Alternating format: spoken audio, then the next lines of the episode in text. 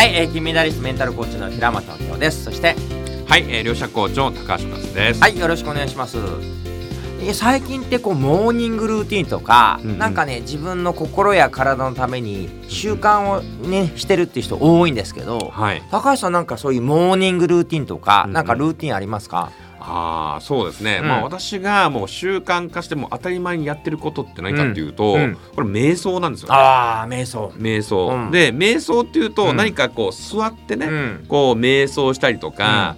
する方もいらっしゃると思うんですけども、うん。私の場合はですね、うん。昔はやってました。昔はこう座って瞑想したりしたんですけども、もう本当に24時間なんか瞑想してる感じなんですよああもうなんか食べながら瞑想とうん。か話しながら多分セミナー中とかコーチングとか何かやってる時もなんかすごくリラックスをしていてなんか瞑想状態に近い状態。うん。なので、えー普段からやっぱりリラックスですね。うん。だからちょっとしたことで全然ストレスも感じないですし、えーなんかふもう平穏で穏やかな感じ、まあ、それを普段からやっぱ意識しているうん。感じがしますね。まさにゾーンとかフローですよね、はい、そうですね。私も大賛成で、瞑想ってなんか座ってる10分20分が大事じゃなくて、うんうんうん24時間365日どれだけはい。こう瞑想的に今ここにリラックスしてくつろいで気づいていれるかそうですね。大事だと思うんですけど、うん。それがやっぱりなんかもう最近ずっとゾーンの状態入ってしまってですね、まあなんかそれが一番いい状態、うん。なので、まあ、できるだけこのゾーンの状態をこう維持していくっていう習慣をやっぱりやってますね。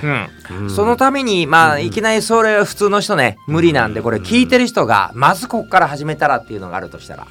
そうですね。まあまずはやっぱりこの感情感情のコントロールというか、うんやっぱり多くの方ってなんか出来事が起きた時に、うん。こう感情グッと湧いてます、うん。でもちろん感情を出すのは OK なんですけども、ただそこでとらわれすぎないとか、まあ、今ここに生きる、まあうん。赤ちゃんのように、うんちょっと嫌なことあってもすぐケロッとするようなうん。立ち直ったりとか、うん。まあ、そういう習慣をしていくといいんじゃないかなと思います、ね。なるほど。赤ちゃんのようにいるっていうことがまあ24時間瞑想的でいるコツなんですかね。もう赤ちゃんになりきるというかなるほど。もう赤ちゃんもう要は大人になると余計なこと考えちゃうんですうんうんこう思考が働いて、うん。ああこう悩んだりします、うん。でもそれをしてる時はなかなか瞑想入らないですよ、うん。でも悩、まあ、今日悩まない、うん。悩まない余計なこと考えないで、今ここを楽しむ、うん。今寝たいと思ったらすぐ寝るし、ああ今お腹空いたと食べるし、うん。今おしっこしたいともすぐ漏らすみたいな。